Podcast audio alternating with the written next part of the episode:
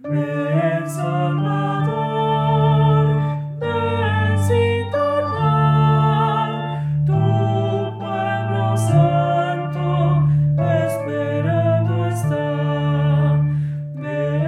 Santo Evangelio según San Mateo.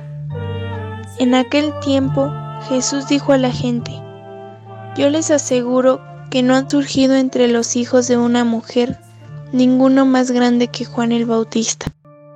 Sin embargo, el más pequeño en el reino de los cielos es todavía más grande que él. Desde los días de Juan el Bautista hasta ahora, el reino de los cielos exige esfuerzo y los esforzados lo conquistarán.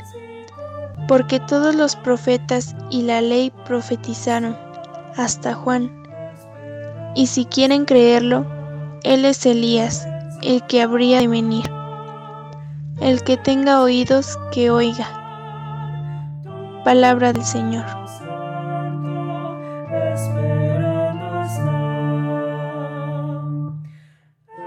Muy buenos días, queridos hermanos. Hoy es eh, jueves de la segunda semana del tiempo de Adviento. El pasaje del Evangelio que acabamos de escuchar eh, nos manifiesta a Jesús que está dando una opinión sobre Juan el Bautista. Dice Jesús, yo les aseguro que no ha nacido entre los hijos de mujer ninguno más grande que Juan el Bautista. Juan fue un hombre grande. Sin embargo, dice Jesús, el mayor de todos, será en el reino de los cielos más que Juan el Bautista. Y el más pequeño será el más grande en el reino de los cielos. Desde su nacimiento se anuncia que Juan estará lleno del Espíritu Santo y que será llamado profeta del Altísimo porque irá delante del Señor para preparar sus caminos. Así que se convierte en el profeta de los nuevos tiempos, pues preparó el camino del Señor, predicó la conversión, la justicia, la inmoralidad, lo que le causó la muerte trágica a manos del rey Herodes. Juan se había presentado ante Israel como un profeta fuerte y vigoroso, similar al gran profeta del Antiguo Testamento Elías. Por eso Jesús considera que en Juan se cumple la profecía de Malaquías, que habla sobre la vuelta de Elías para preparar el día del Señor. La presentación de Juan el Bautista al pueblo fue eh, de esta manera. Dice Juan, yo soy la voz que grita en el desierto, preparen el camino del Señor. Y cuando algunos pensaban que a lo mejor él era el Mesías. Él mismo dijo también, yo no soy el Mesías. Yo los bautizo con agua, pero el que viene detrás de mí los bautizará con agua y con el Espíritu Santo. El reino de los cielos no es cosa de los débiles, sino de los fuertes. Pero existe una fortaleza mayor que la mostrada por Juan, hasta el punto de que el menor en el reino de los cielos, en los tiempos mesiánicos, es mayor que los más grandes profetas. La misión de Juan el Bautista fue la de anunciar y ser el verdadero eh, preparador del camino del Señor.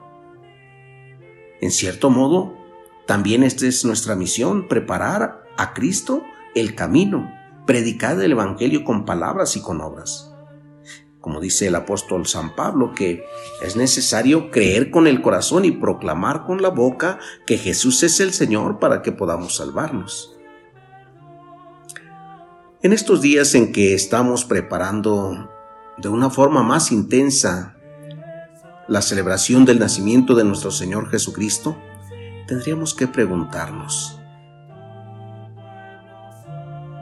¿cuántos corazones por mi omisión, por mi falta de delicadeza, por mi falta de preocupación, quedarán sin encontrarse con Dios. ¿Cuántos corazones en las familias? ¿Cuántos corazones en el ambiente? ¿Cuántos corazones en el ámbito laboral y social pues no van a saber que Cristo nace para ellos y por ellos. No va a haber nadie que se los enseñe. No va a haber nadie que les predique el camino de, de salvación. Nadie que vaya por delante como Juan el Bautista.